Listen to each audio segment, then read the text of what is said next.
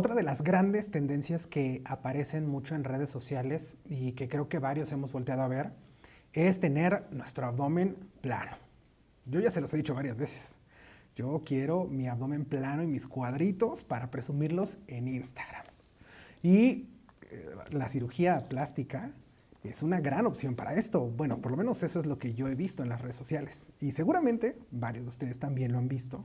Y se han preguntado, bueno, pero ¿qué rollo con hacerme una liposucción? O también hay otra que se llama lipoescultura, o hay otra que se llama lipotransferencia. ¿Qué onda con esto? Pues justamente todas esas dudas van a quedar aclaradas el día de hoy. Comenzamos. Bienvenidos a Innovate con Medical, un espacio creado por Medical Corporation Group en colaboración con André Productos Desechables, en donde te informaremos sobre los temas más actuales y de mayor interés en el área médica y bienestar integral, pensando siempre en el futuro de tu salud.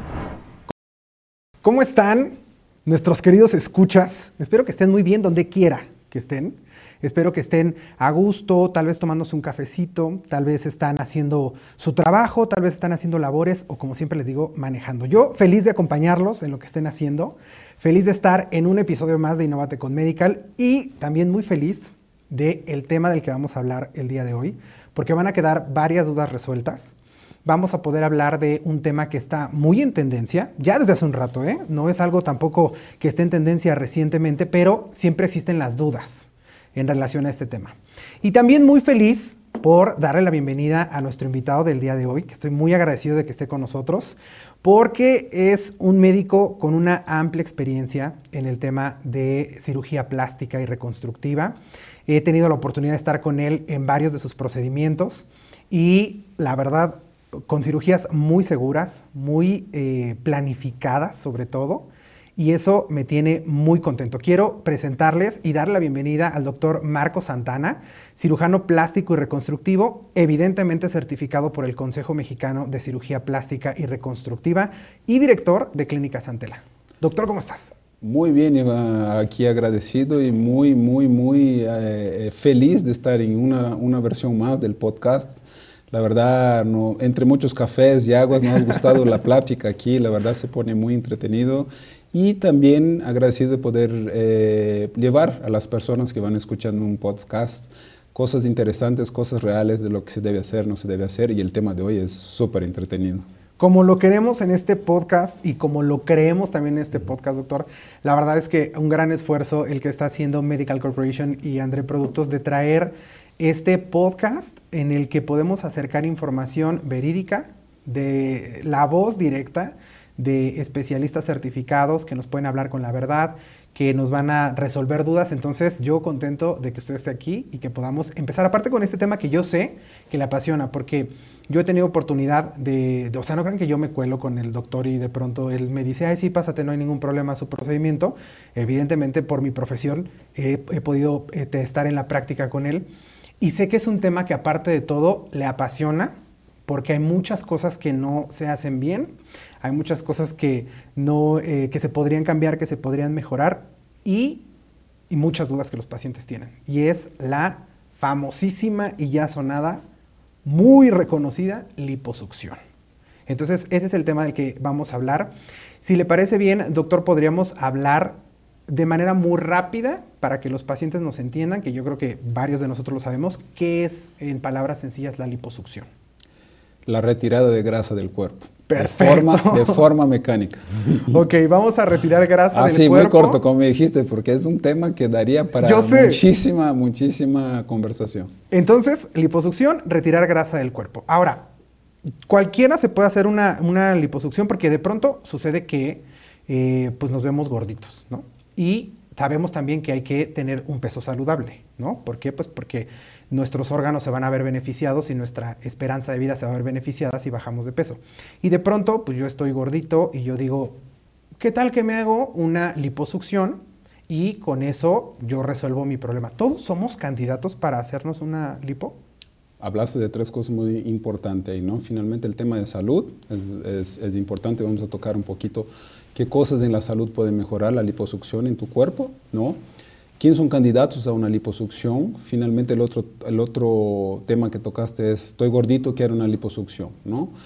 Preferentemente, el candidato a una liposucción es alguien que tiene una vida bastante arreglada, ¿no? que finalmente hace su cantidad de ejercicio necesaria semanalmente, que se alimente bien y que tiene ahí una dificultad, diríamos así, de llegar al resto de la pérdida de grasa que nosotros llamamos de grasa localizada en el cuerpo. ¿Cuál es la grasa localizada? La grasa que no se pierde ni con el ejercicio ni con la dieta, es la grasa que no tiene el receptor para que se pierda. Finalmente llega un dado momento que al hacer ejercicio y eso, incluso puedes llegar a perder masa muscular, pero esa grasa no se va a ir. Finalmente el candidato ideal es ese, es la persona que está, tiene muy bien al día toda su actividad. ¿No? Eh, hay muchas veces que la gente llega en el consultorio pidiendo una liposucción, dice, oye doctor, traigo 10 kilitos de sobrepeso, eh, que era una lipo. Finalmente, eso es al ver de cada uno, yo creo que la lipo no es una cirugía para bajar de peso, ¿no? Obviamente, un percentual de la gente que llega al consultorio siempre trae un poquito de más de peso, Quizás yo diría, eso es solamente mi criterio, yo creo que la gente que trae más de 10 kilos de sobrepeso no debería someterse a una liposucción, sino más bien una dieta anterior y posterior a eso, cuando llegamos más cerca de nuestro peso ideal, ¿no? No hace falta que llegue a tu peso ideal, ahí sí puede llegar a ser un buen candidato a la liposucción, porque podemos nosotros como cirujanos identificar las zonas del cuerpo que son resistentes a esa grasa y poder atacar mejor con la cirugía esas zonas. Porque ahí por el otro lado, una vez que atacamos esas zonas que son resistentes a la pérdida, vamos a moldear un mejor cuerpo y eso se va a representar por otro lado fisiológicamente en el cuerpo como una mejora de la salud, una mejora del procesamiento de las grasas del cuerpo. Entonces, finalmente, si queremos ser un poco estricto, el, paciente ideal es el paciente que tiene sus gorditos, pues nosotros los hombres, que luego tenemos ese gordito que está perdido aquí atrás del, de, la, como decimos, de la cartuchera aquí en México, que finalmente pues hacemos mucho ejercicio, no se va. Las mujeres que de repente dicen, oye, ¿sabes que hago mucho ejercicio? Tengo una grasita acumulada en la cadera, en la entrepierna, un poquito en el abdomen, en los brazos, ¿no? Entonces, finalmente son zonas muy propicias que no se pierden. Y moldear ese cuerpo, ¿no? Porque ahorita vamos a hablar un poquito de las diferentes técnicas de liposucción. Ok. Entonces, el, el paciente ideal sería que lleve una vida eh, pues saludable, que eh, trabaje su dieta, que haga ejercicio y que no esté tan, tan subido de peso. Eso me llamó mucho la atención. Yo sé que es lo que usted recomienda en su práctica, el tema de que no tenga más de 10 kilos de, de sobrepeso. Y eso me lleva a otra pregunta. ¿Cuánta grasa se quita? Porque yo entiendo que la grasa es necesaria también. O sea, la grasa en nuestro cuerpo, la grasa no es completamente mala. El problema es que nosotros no tenemos conciencia del metabolismo, de consumir lo mismo que voy a gastar de grasa, y entonces más bien de, de macronutrientes, es decir, proteína, carbohidratos, bla, bla, bla. Como no soy consciente de eso, entonces eso se convierte en grasa. En lugar de convertirse en energía, se convierte en grasa y se acumula, etc. Pero al final es necesaria. Entonces, ¿Cuánto es lo que se puede quitar o, cómo está ese, ese tema? Se convierte en el famoso guardadito. sí, exacto. Pero mira, finalmente hay un cálculo que podemos hacer que es no, una retirada segura de grasa del cuerpo no debe ser mayor al 10% del volumen corporal. Obviamente, ese cálculo puede variar dentro de la cirugía, dependiendo del el cirujano tiene que ir manejando el tiempo quirúrgico y viendo dependiendo del sangrado, porque una cosa es una cirugía que el paciente no sangra mucho, que la grasa sale amarillita, porque la grasa que sacamos del cuerpo es igualita a la grasa que comemos de la carne. Entonces, que no sangre tanto. Entonces también va definiendo las variantes de lo que puedes quitar.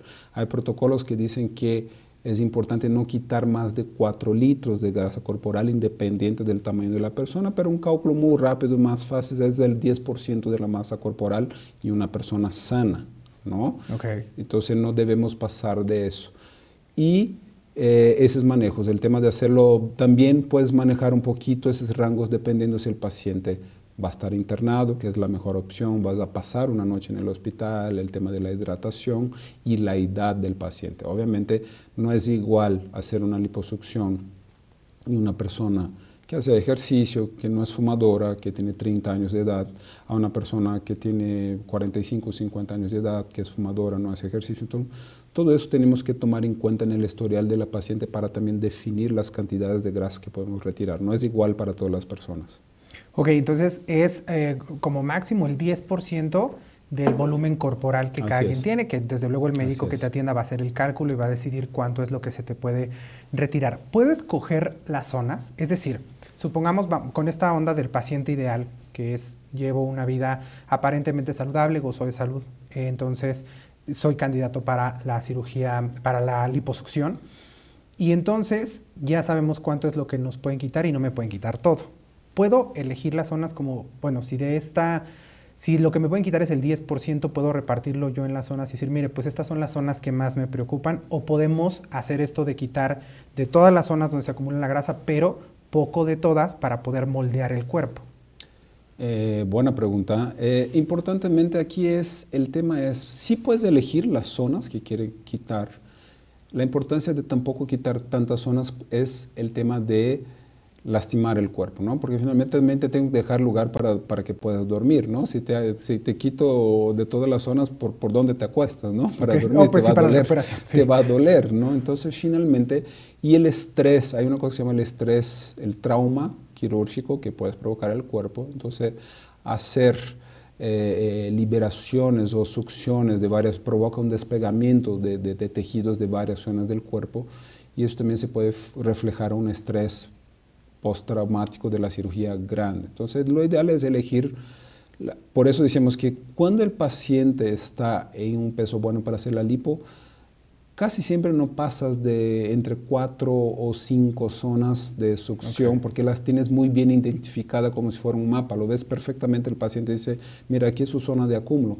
¿Cuáles son esas zónicas? Las más, las más tradicionales, las más usadas, pues obviamente el abdomen, los flancos, la espalda baja. Eso decimos más o menos, así definimos la zona. Abdomen, flancos, espalda baja, espalda alta.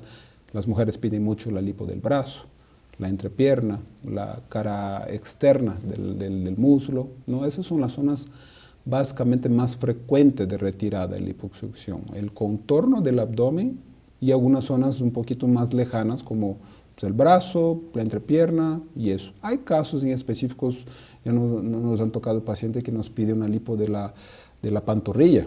Que tiene un acúmulo que también ahí sí tienen que tener una destreza muy importante para hacerla porque es, es una zona donde tiene vasos importantes, eh, estructuras anatómicas importantes y algunos otros pacientes procede a hacer porque tiene un acúmulo de grasa muy grande en esa zona. ¿sí? Entonces, básicamente son esos, son cuatro o cinco zonas, pero de eso va que el paciente tiene un peso ideal, porque finalmente si tú llegas a un paciente que trae un índice de masa corpórica arriba de 30, que trae más de 10 kilos, finalmente todo está gordo, hasta el lóbulo de la oreja está gordo. ¿no? Entonces, finalmente, pues, oye, hazme una lipo un poco de todo, pues ni hasta la punta de la nariz vamos a tener que hacer lipo. Entonces, por eso también la idea que el paciente llegue un poquito en su peso también nos ayuda a definir cuáles son las zonas y qué tan efectivo podemos hacer. Cuando tú llegas más o menos en tu peso, yo puedo ser muy efectivo en las zonas que elegimos. Cuando tú llegas muy gordito, tenemos que hacer lipo de todo lado y quizás si te saco un 10% de cada zona, pues finalmente no, en el global no, se no logra ver un resultado, ¿no? Ok. Eh, como usted ya nos había comentado, eh, y varios cirujanos plásticos que conozco lo han comentado, no son partidarios de hacer todo en una sola cirugía, o sea, como que vamos a hacer este, la mamoplastía y también la lipo y también de todo el cuerpo y también la nariz y también como, como que es, eh, no les gusta aumentar el riesgo, bueno, no es que no les guste, es que realmente no se debe aumentar el riesgo en los pacientes por el tiempo de cirugía. Esto me lleva a, justo con esto de que solamente puede ser el 10% de grasa, a preguntar, ¿puedo hacerlo en dos cirugías? Es decir, que digamos, en el primer, la primera vez vamos a retirar la grasa de estas zonas que son las más urgentes y en la segunda vamos a retirar la grasa de estas otras zonas? Se puede hacer así también. Eh, incluso hay veces que comento con el paciente, es muy importante, a veces trabaja sobre las zonas más importantes que son las zonas localizadas y hay muchas veces que ni siquiera lo, hay necesidad de hacer el segundo procedimiento porque al remodelar esa grasa del cuerpo, el propio metabolismo del cuerpo entra en un eje mucho más equilibrado y esas otras zonas, que serían las complementarias, incluso se logran perder solito con, con, el metabolismo del cuerpo posterior, pero sí se puede hacer en dos, en dos procedimientos separados, que el paciente se recupere, ¿no? Y ahí se puede hacer. Ya una vez que, acuérdate que se pierde sangre, se pierde el equilibrio líquido del cuerpo. Entonces, una vez que el paciente esté recuperado, se, se comporta como un primero paciente otra vez, ¿no? Ok. He visto que existen, lo decía yo al inicio, varios tipos de liposucción. Pero no sé si son diferentes técnicas, diferentes, em, no sé, aparatos o cómo es esa eh, distribución que hay de las diferentes eh, liposucciones y, y, cómo deciden cuál le conviene más a cuál paciente o cómo. Ahora sí necesitamos otras cuatro horas de podcast, ¿no? pero bueno, vamos a tratar de hacerlo rapidito. Es resumido más bien, no rápido. Eh, hay diferentes técnicas, hay diferentes tecnologías y el entrecruce de todas ellas nos dan un abanico enorme de, de, cosas que podemos hacer con el paciente. ¿no? La pregunta más importante siempre de un paciente cuando llega al consultorio me dice, ¿cuál es la diferencia de liposucción y lipoescultura? ¿no? Okay. Es una de las más frecuentes. ¿no? Liposucción, dijimos en el inicio de la plática, es sacar grasa de forma mecánica del cuerpo. Okay. ¿no? Entonces, eso es una liposucción, extraer grasa del cuerpo quirúrgicamente. ¿sí? La lipoescultura, no muy lejanos, es algo parecido, pero la lipoescultura va un poquito de esculpir el cuerpo. Entonces, muchas veces tú puedes quitar grasa de un lado, pero usarla en otro, ¿no? Como el tema de las lipoinyecciones, ¿no? Okay. Que hacemos para... Hay muchos pacientes, oye, sácame la grasa de la cintura y ponme un poquito en los glúteos, en la pompa, porque no tengo pompa o en otras zonas. Entonces, okay. o hay gente que te pide, saca de aquí, ponme un poquito en la cadera. Entonces, eso, eso es una lipoescultura esculpir okay. el cuerpo, puedes manejar la grasa, no solo quitarla es el beneficio, hay muchas veces que la puedes usar en otro lado. Y dentro de eso también hay las versiones nuevas. En, en hace mucho tiempo atrás, la liposucción finalmente eran con cánulas, fínulas, que son como unos tubitos finos donde ingresamos del paciente que van conectados a una aspiración negativa, de lo cual obviamente bajo una técnica específica vamos haciendo movimientos para ir extrayendo esa grasa de dentro del cuerpo y se va succionando a un, a un tubo de presión negativa. Esa era la liposucción convencional. Okay. ¿no? Y a partir de ahí empezaron a llegar tecnologías que ayudan el manejo del cirujano, como son esas liposucción ultrasónica, que eso es un sonar ultrasónico donde cuando usas la punta de esa misma cánula va esa vibración ultrasónica va reventando las células de grasa mucho más rápido y menos traumática. Okay. Liposucción láser, que mucha gente escuchó, que es una luz de láser que hace lo mismo. ¿no? El calor del láser también, en el momento que lo vas usando dentro del paciente, ese láser va quemando la grasa para que lo puedas ir aspirando. ¿no?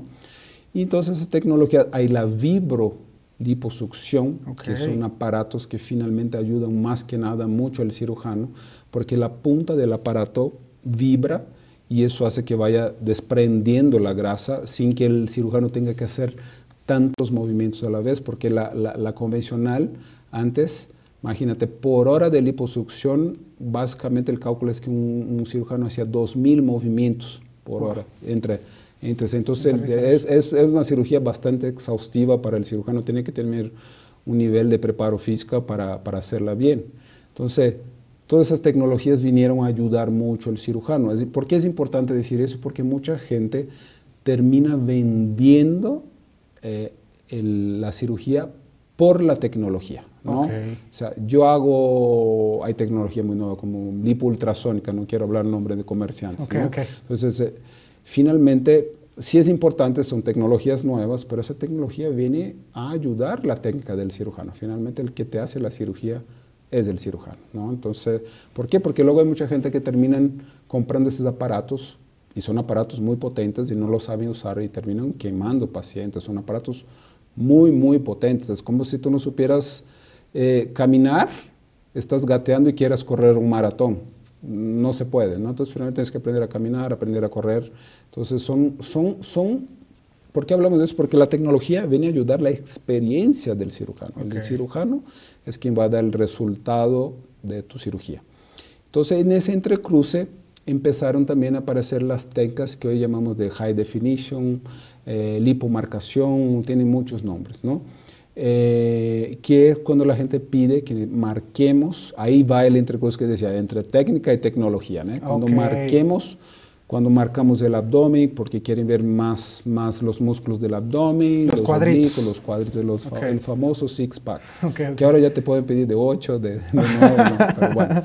Eh, que también tienen que tomar cuidado, son tecnologías nuevas que son buenas, son técnicas buenas, pero también tiene que ser para pacientes muy, muy, muy seleccionados, ¿no? porque luego también llegan pacientes con exceso de sobrepeso y dice, quiero, nunca he hecho ejercicio, no tiene una ponerosis muscular buena, por eso quiero cuadritos, ¿no? Entonces finalmente tienes que tener una base corporal ideal para esos tipos de técnicas. Entonces de ahí va, más o menos un poquito un resumen rápido de las técnicas, las, las tecnologías, y eso es muy importante, claro, porque los pacientes llegan en el consultorio con toda la, con toda la información que encuentran completamente nublados, completamente sin saber. Ok, entiendo entonces que nosotros como, como pacientes, por supuesto que nos venden las, las técnicas, no, no las técnicas, la tecnología. Así es. Entonces nos dicen, no, pero es que yo opero con este láser, yo opero con, y por supuesto que vamos a decir que esta es la mejor, ¿no?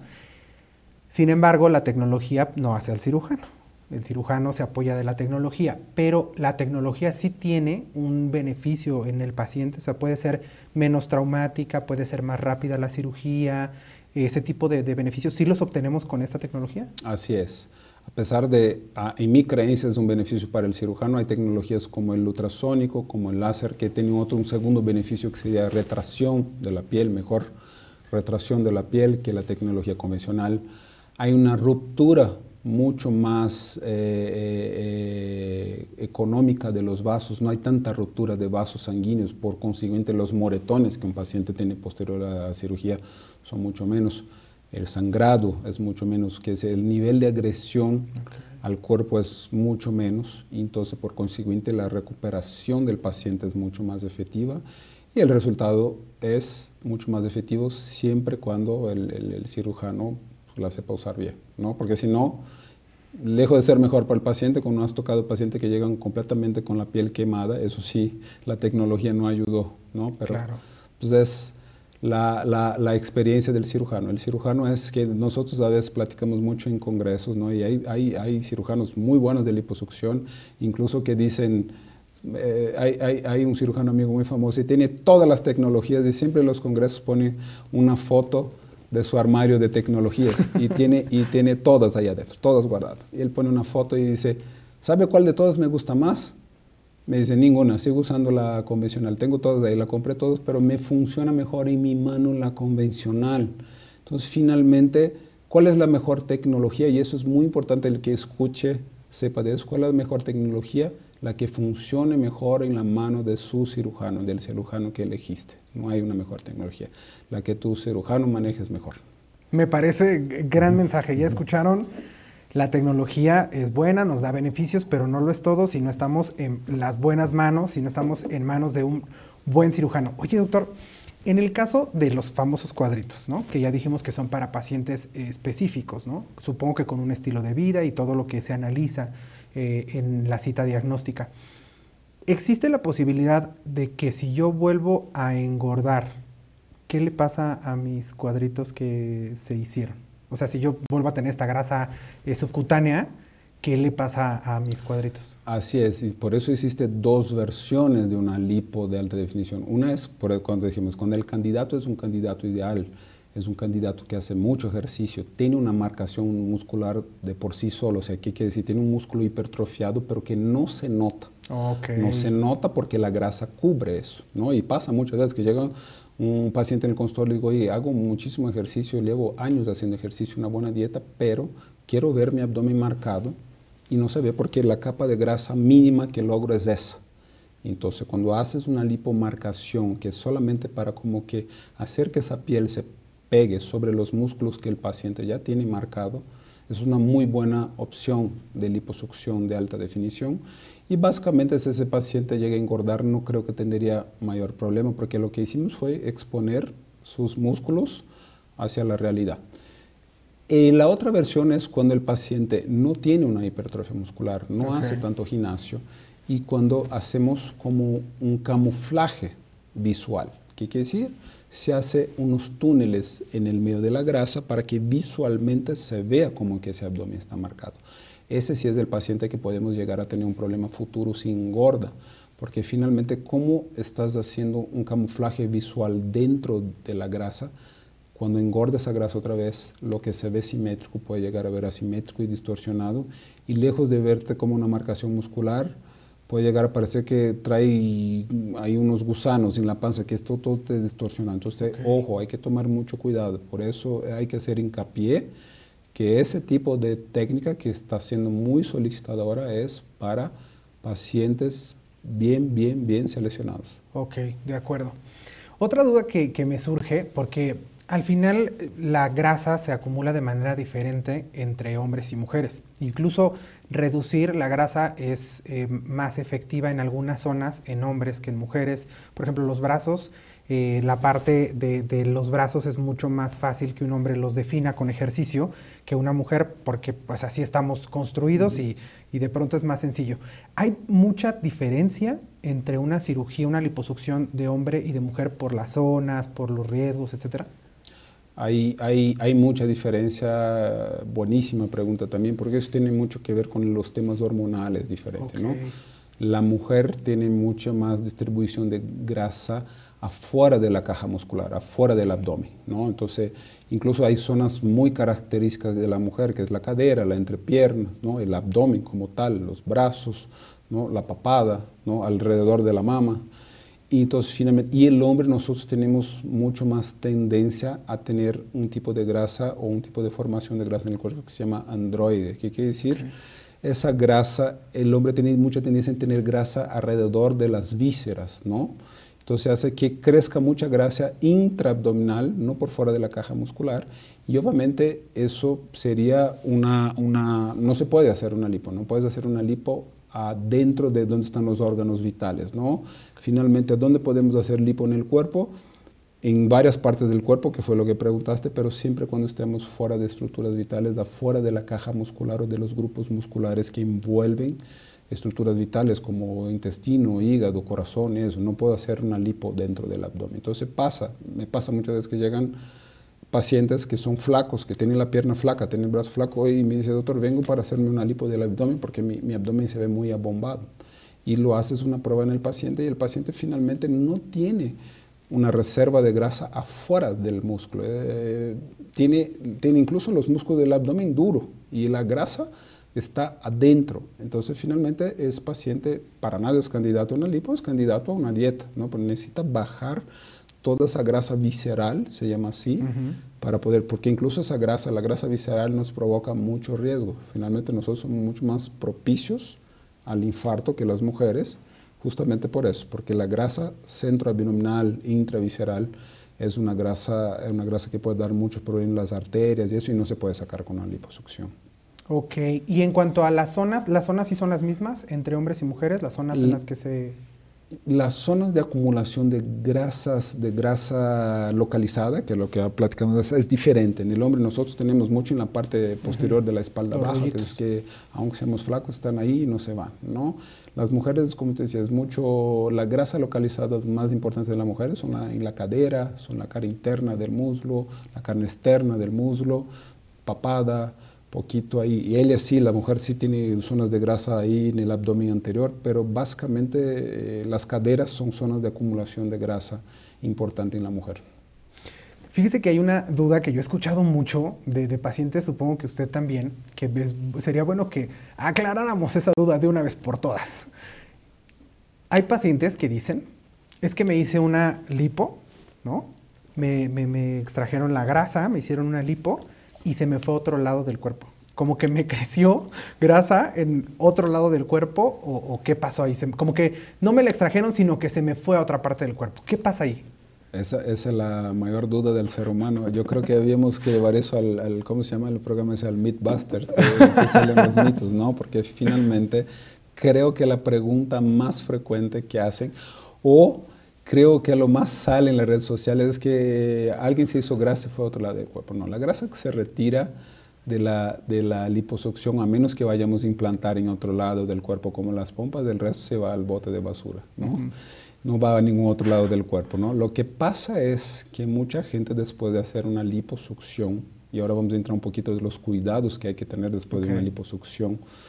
Eh, las personas que vuelven a engordar después de una liposucción, finalmente la zona donde se hizo la lipo engorda más despacio, entonces engordan más de otras zonas que de toda forma irían a engordar si no tuvieran la lipo, junto con la zona de la lipo.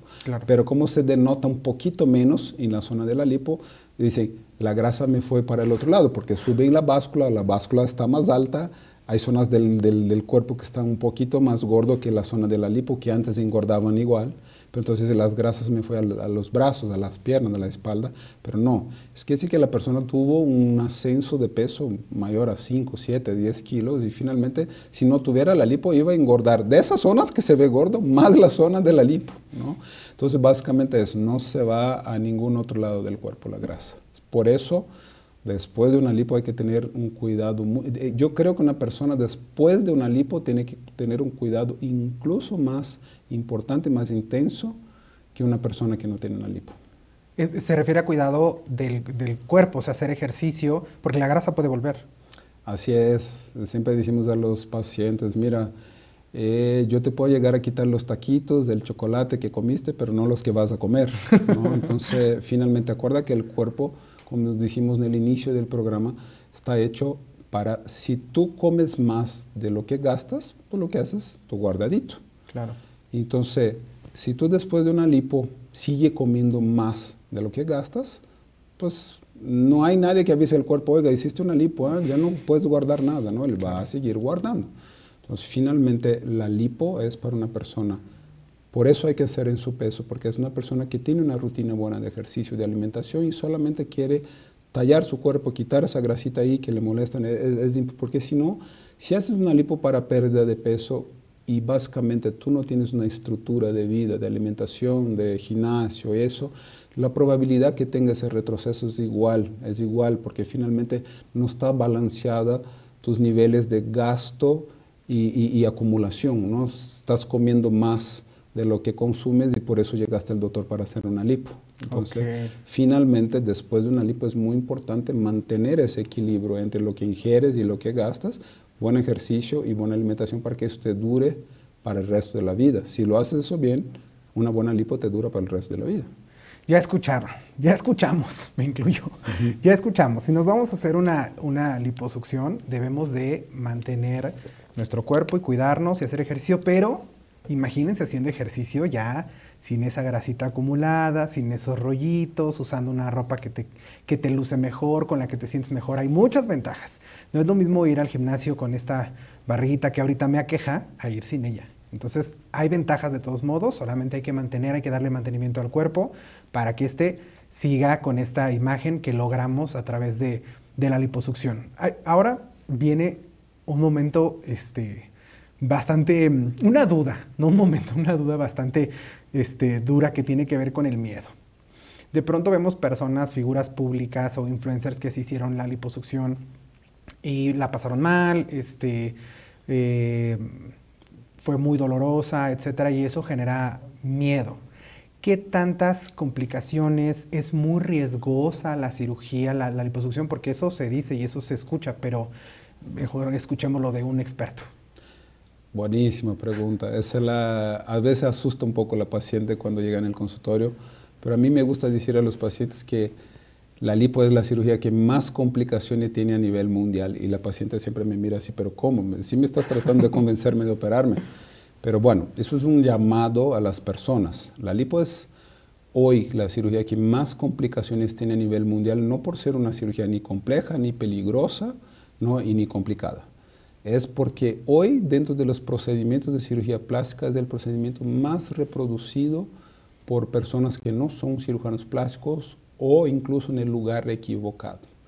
Siempre cuando, y solamente por eso es la cirugía que aclare aquí para que no se asuste, no, es una cirugía tranquila, es una cirugía que se puede efectuar de forma segura, siempre cuando esté con el personal correcto, con el profesional correcto, en la instalación correcta. Si hacemos todo eso, la probabilidad que tengas alguna problemática es muy poca. ¿sí? Entonces, finalmente eso lo, los mando para que tengan la conciencia, porque sí, Muchas veces ven en la televisión un tal paciente tuvo una complicación por liposucción, entonces eso finalmente se radicaliza y dice, no, pues es algo muy peligroso. No. Yo creo que en la vida, como todo, yo, le digo a la gente, en la vida todo puede ser eh, muy controlable, todo puede ser peligroso. Quizás si tú eres un chef muy, muy, muy... Eh, Diestro. Si te doy un cuchillo en la mano, pues lo manejas muy afilado, lo manejas bien. Y puede no cortarte toda la vida porque lo manejas muy bien, eres un chef, estás preparado para eso. Pero te pregunto, si doy un cuchillo muy afilado a un niño de tres años de edad, ¿lo ves peligroso o no? Ni a mí con mis 35. Pues entonces es eso, finalmente lo que tiene que ver es eso. Yo creo que las cosas, finalmente, cuando haces con el profesional correcto, también uso mucho el tema de la Fórmula 1 ahí, le digo a la gente, Mira, si, seguramente hay profesionales de la Fórmula 1, como el Checo Pérez, como profesionales que toda una vida han corrido de Fórmula 1 y no tienen un solo accidente en un coche de Fórmula 1. ¿Por qué? Porque tienen un equipo preparado, hacen el lugar correcto, que es un autódromo. El profesional está completamente preparado para correr un carro con esa potencia, con esas fuerzas. Seguramente le digo, si yo me subo en un Fórmula 1 mañana, lo voy a estallar en la primera curva. No lo sé manejar, nunca lo he manejado no estoy preparado para hacerlo, no tengo el equipo para hacerlo. Entonces, finalmente, el peligro de las cosas tiene que ver con la preparación de quien lo está haciendo. Entonces, es un llamado para todos que cuando vayan a hacer una liposucción, encuentren el profesional correcto, que hagan el lugar correcto, ¿sí? y obviamente con, las, con los parámetros correctos. Es que creo que eh, el tener una cirugía plástica o una liposucción, en este caso segura, se resume a lo que hemos platicado en varios episodios, que es contar con un médico certificado. Y lo importante que es, de verdad, no juguemos con nuestra salud por unos cuantos pesos, por, unos, eh, por muchos seguidores en, en las redes sociales, por videos muy bonitos. No juguemos con nuestra salud porque yo sé que vamos por un tema estético que al final ya hemos, ya hemos platicado, que no es un tema meramente banal, sino que es de salud. Entonces, Puede ser que nuestro objetivo no se cumpla, pero al ser un procedimiento quirúrgico, pues hay otras cosas en juego como la vida. Entonces, creo que no podemos jugar con nuestra vida y es muy importante contar con un médico certificado que sepa lo que hace, que tiene las credenciales, los títulos, pero también la experiencia y la actualización, que eso es algo muy importante en el tema de certificación. No es solamente que es médico y que hizo cirugía y que hizo cirugía plástica, sino que aparte está año con año actualizándose con los nuevos procedimientos, con las nuevas estadísticas, con lanzamiento de muchas cosas y de muchos casos clínicos, de muchas experiencias de pacientes que les ayudan a tomar mejores decisiones con cada uno de nosotros. Es muy importante, creo yo, contar con un, con un médico certificado. Y es, es, bueno también decir a la gente que eh, el que tenga duda cómo encontrar, qué saber de su cirujano, el Consejo Mexicano de Cirugía Plástica invierte mucho en tenerlo. Puede entrar en la página del Consejo Mexicano de Cirugía Plástica, buscar su, su, su, doctor. Si no tienes un nombre, incluso lo puedes buscar por región. dices, yo vivo en Monterrey, tú entras y dices, estoy buscando un cirujano que me haga liposucción en Monterrey Está muy bien hecha la página del consejo y ahí puede buscar cirujanos cerca de ti que están certificados. No es que tampoco tenga que ser un estudio muy profundo que gaste mucho tiempo. Es entrar en la página del consejo, es decir, si tengo el cirujano ya en mente, el nombre, lo checo si está, si funciona, si está súper bien. Y si no tengo un cirujano en mente, pero sí quiero hacerlo con un cirujano certificado, pues vivo en la ciudad de Monterrey, entras, lo, busca la región de Monterrey y dijo cerca de ti, hay todos esos cirujanos que están certificados. Entonces, creo que es una tarea fácil y que sí te puede ahorrar muchas, muchos ahí percances y dolores de cabeza. Sí, la verdad es que si vamos buscando una solución para nuestra vida, hay que echarle ganas en la búsqueda de, de un buen cirujano que haga buenos procedimientos para que no nos quedemos más con un problema que con la solución a el problema que estábamos presentando. Doctor, tenía razón. Este tema da para mucho. El tiempo se me fue volando. Hemos, hemos este, llegado al final de, este episodio. Seguramente van a quedar dudas, ¿no? Porque es un tema muy extenso. Y al final, como pacientes, siempre queremos la explicación, pues más, lo más cercana a mi caso, ¿no? Lo más cercana a, lo que yo vivo. Entonces, por supuesto que nuestros, nuestra caja de comentarios en las diferentes plataformas están abiertas por si tienen alguna duda. Por ahí déjenla. Eh, ¿Algo más que usted quiera agregar, doctor? Solamente eso, cirugía plástica segura, así se llama lo que promueve hoy el Consejo Cirujano, de Cirujanos Plásticos. Cirugía plástica segura, ¿no? Y si hacen eso, seguramente no van a tener problema. Van a tener un resultado bonito, bueno, agradable y van a estar felices con eso. Me parece, me parece perfecto. Y también, si les quedan más dudas, si han pensado en hacerse una liposucción o algún procedimiento eh, de cirugía plástica estética y les gustaría conocer más información y tener un médico certificado, pueden ir a seguir al doctor en sus redes sociales. ¿Cuáles son? Doctor? Así es, puedes buscar por doctor Marco Santana o doctor Santana en nuestras redes sociales, tanto en Facebook como en Instagram y Clínica Santela, que es nuestra página de la clínica donde puede ver ahí toda, toda nuestra información y obviamente ahí nuestros teléfonos por si quieren algo mucho más eh, para dudas y eso, ahí estamos con un gusto enorme. Ahí tienen toda la información para que puedan sacar cita con el doctor. Por si tienen alguna duda, vayan, síganlo en las redes sociales y ahí tiene mucha información también en su página web por si tienen más dudas. En el caso de nosotros, ya saben, Innovate con Medical está disponible en todas las plataformas de podcast y si nos quieren ver, nos pueden ver a través de YouTube, eh, episodio con episodio. Eh, ya saben que en el caso de las redes sociales nos pueden seguir a Medical Corporation y André Productos. Nos encuentran como Medical Group Oficial en todas las redes, TikTok, Facebook, Instagram. Por ahí tenemos bastante información sobre eh, vida saludable, sobre bienestar integral, sobre cómo prevenir enfermedades, tener pues un estilo de vida mucho más saludable. Ahí pueden encontrar mucha información. Y pues creo que eso es todo por este episodio. Recuerden, como siempre, que cada paciente es un mundo, por lo tanto, un podcast o un video no sustituye la cita con su médico. Nos vemos hasta el siguiente episodio. Bye bye. Si te ha gustado este podcast y quieres más información, síguenos en nuestras redes sociales arroba Medical Oficial y en www.medicalgroup.com o en nuestro canal de YouTube. No olvides de suscribirte y darle clic a la campanita para enterarte de nuevos episodios. Producido por Medical Corporation Group y André Productos Desechables. El contenido de este podcast o video no pretende sustituir la consulta con tu médico. No se debe considerar como consejo médico y no tiene tal finalidad.